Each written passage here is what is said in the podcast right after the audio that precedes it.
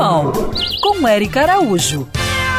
Oi, gente! As informações sobre o novo coronavírus são atualizadas todos os dias em tempo real. Mas algumas coisas não mudaram. Evidências científicas que continuam as mesmas, como por exemplo, os animais, como felinos e caninos, não transmitem o Covid-19.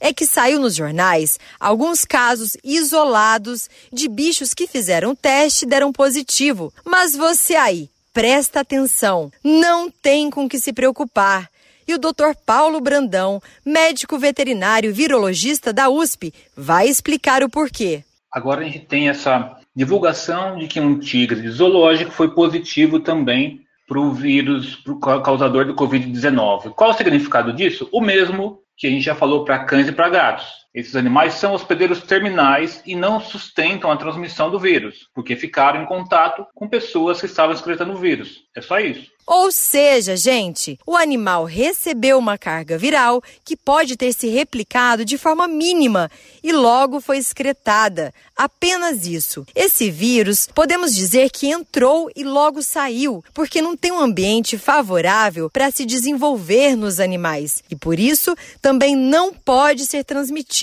por eles. E o Dr. Paulo afirma que as orientações continuam as mesmas. A prevenção continua baseando-se em né, manter o distanciamento social, fazer higiene das mãos, fazer higiene das patas dos animais quando saem para a rua e voltam para casa, manter a saúde geral desses animais, dar banho, vacinar e assim por diante. Compartilhe a nossa coluna para que essa informação alcance mais pessoas, somando forças em prol da vida dos animais e do combate ao coronavírus. Siga essas pegadas. Eu sou Érica Araújo e para a gente se manter conectados, me segue no YouTube e no Instagram, Érica Bichos.